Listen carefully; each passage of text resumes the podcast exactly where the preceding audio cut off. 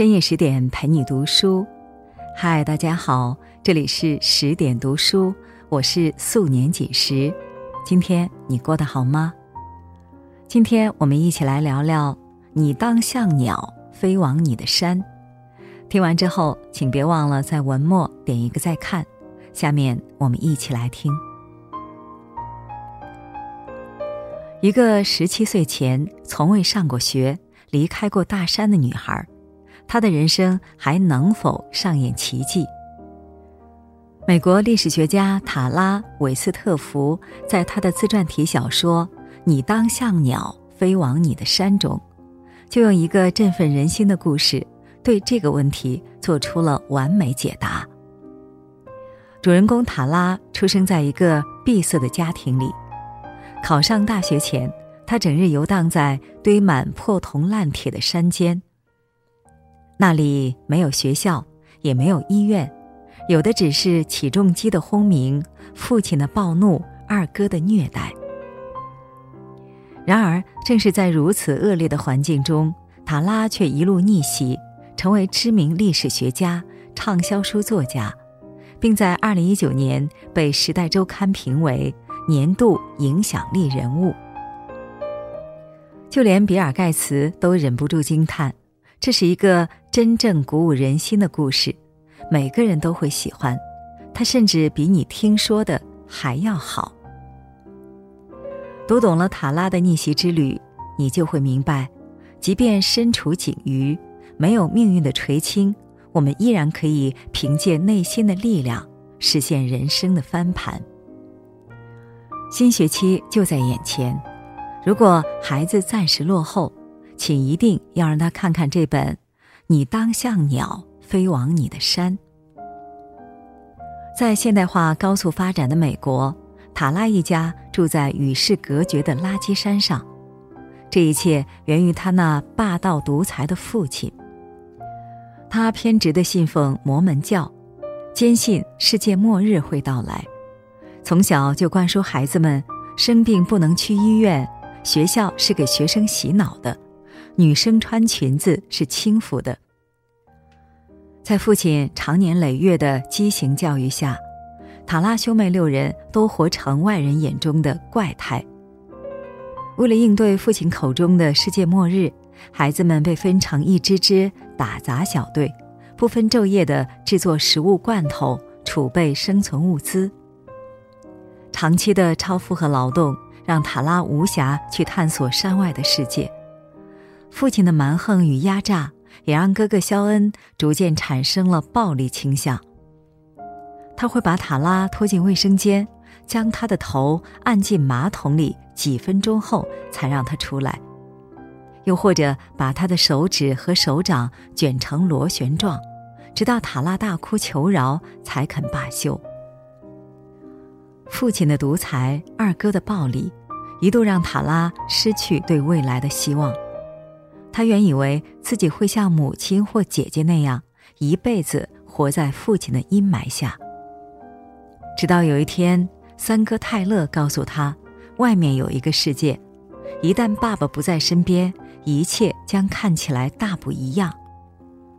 在泰勒的鼓励下，塔拉决心背水一战。从未接受过学校教育的他，只能从最基础的加减乘除开启艰难的自学。为了不耽误废料厂的工作，他不得不在每一个深夜和清晨，来到昏暗的地下室，与那些陌生的知识死磕。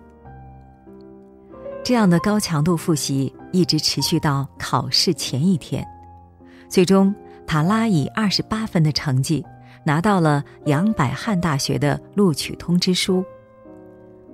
曾以为一眼便能望到尽头的人生，就这样迎来了无限可能。北大寒门才女刘媛媛曾在《超级演说家》上慷慨激昂地说：“命运给你一个比别人低的起点。”是想告诉你，让你去奋斗出一个绝地反击的故事。在这光怪陆离的世界里，有人住万丈高楼，就有人在深沟底处挣扎。大千世界参差百态，或许我们每个人都无法决定自身的起点，但我们却能像塔拉一样，牢牢抓住命运的转折点。人生并非百米冲刺，而是场旷日持久的马拉松，较量的也从来不是一时的快慢，而是在终点前谁更能熬。不停下脚步，不放弃追逐，再低的起点终有逆风翻盘的可能。书中饱受原生家庭侵害的，除了塔拉，还有他的姐姐奥黛丽。他在得知塔拉也曾遭受肖恩的虐待后，决定联合塔拉一起向家人揭发肖恩的暴力行径。可没想到，父亲在听完后。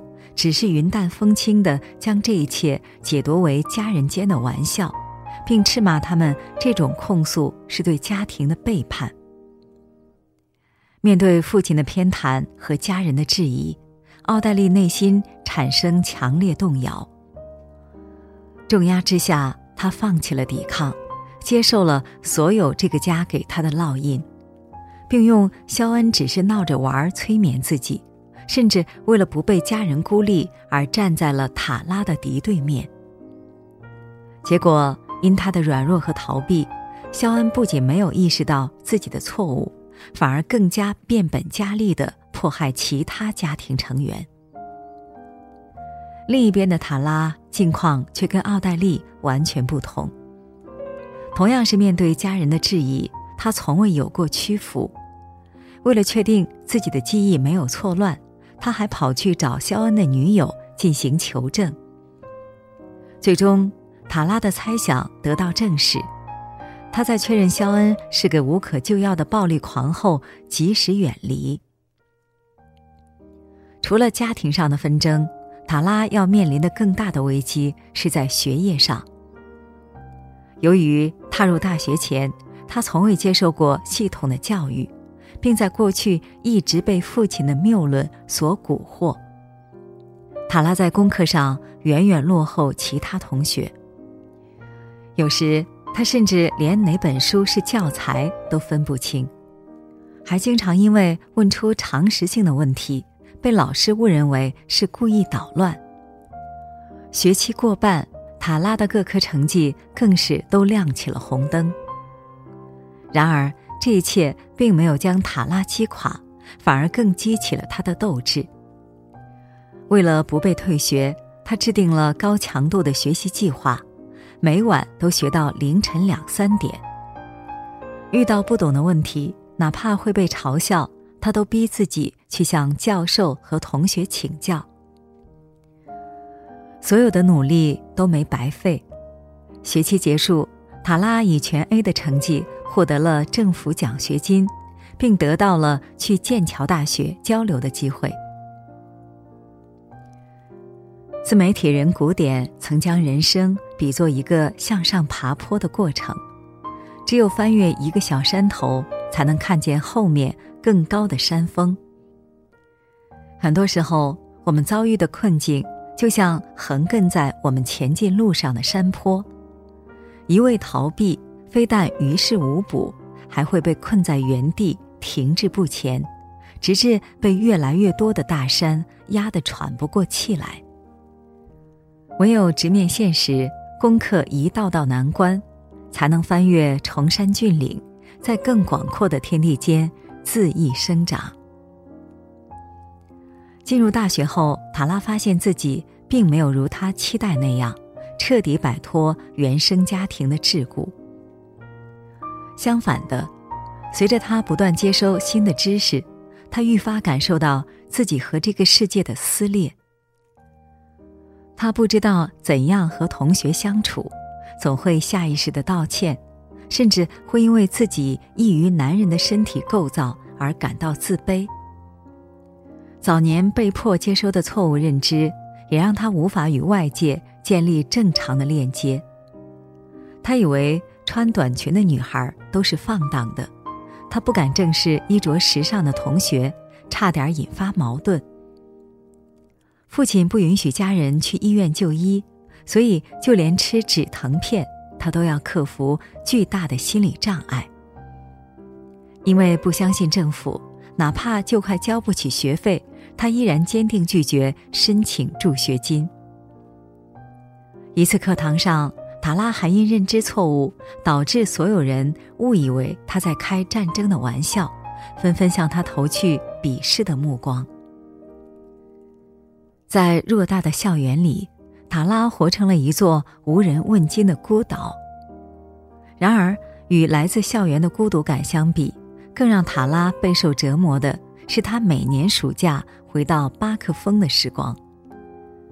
每当塔拉想要向父母揭发肖恩的罪行，并试图纠正他们的错误观念时，顽固不化的父母却坚信他是被学校洗脑而出现了幻觉，并动员全家人孤立塔拉。被全世界抛弃的日子里，塔拉只能从书本里。寻找慰藉，对真理的探索，对知识的渴望，成了他灰暗日子里的一束光，支撑着他咬牙向前。在书中，塔拉了解到了现代文明，在意识到自己过往的想法有多么荒谬时，他更加如饥似渴的学习，努力重塑自己的三观。慢慢的，塔拉逐渐缩短和同学的距离，从第一次吃药到第一次穿裙，再到第一次申请助学金。他开始像正常人一样生活，也逐渐拥有了自己的社交圈。通过阅读，塔拉了解到父亲的偏执源于一种名为躁郁症的疾病。当他尝试放下心中的怨恨。他明白了父亲种种不可理喻的言行背后是种畸形的爱在作祟。最终，塔拉释怀了父亲曾给他带来的伤害，也彻底摆脱了原生家庭的负罪感。他将自己从精神的奴役中解放出来，像鸟一样飞往了他的大山。心理学上有个自我选择效应。是指你做出什么样的选择，就决定过什么样的生活。恰如塔拉在书中写到的，决定你是谁的最强大因素来自你的内心。心中有信念，脚下有力量，才能以坚如磐石的执着，冲破逐梦路上的重重阻碍，以坚毅的力量于荆棘中开辟出康庄大道。面对低谷的态度，决定了一个人的人生高度；绝境当中的信念，决定着每个人的人生上限。你当像鸟飞往你的山。这本书的英文名叫做《Educated》，意为受过教育的，象征教育的力量改变人的命运。然而，比起它的英文名，不少人却看完后评价。更喜欢书的中文名。或许正是因为在不少人看来，教育只是改变塔拉命运的外因，但真正让他走上这条甘苦自知的逆袭之路，并在挫折中步步向前的，始终是他内心那股不甘妥协、不愿服输的力量。从这个角度看，塔拉的故事，与其说是一碗弱者逆袭的心灵鸡汤。不如说，更像一本启迪万千家长的教育启示录。新的学期已然开启，请告诉孩子们，学习是我们一世的修行，别因一时落后就自暴自弃，这是命运给予你绝地反击的机会。勇敢直面学习的挑战，不回避成长路上的每一道难关。它将是你登顶路上的垫脚石。找到长期的学习目标，不要忘记自己为了什么而出发，那是你走出低谷的不竭动力。往后余生，愿我们都能成为勇敢的飞鸟，觉醒内心的力量，飞向属于自己的耀眼山峰。点个再看，和大家共勉。好了，今天的文章我们就分享完了。更多美文，请继续关注十点读书，也欢迎把我们推荐给你的朋友和家人，让我们在阅读里遇见更好的自己。我是素年锦时，在仙鹤居住的地方河南鹤壁，祝你晚安，做个好梦。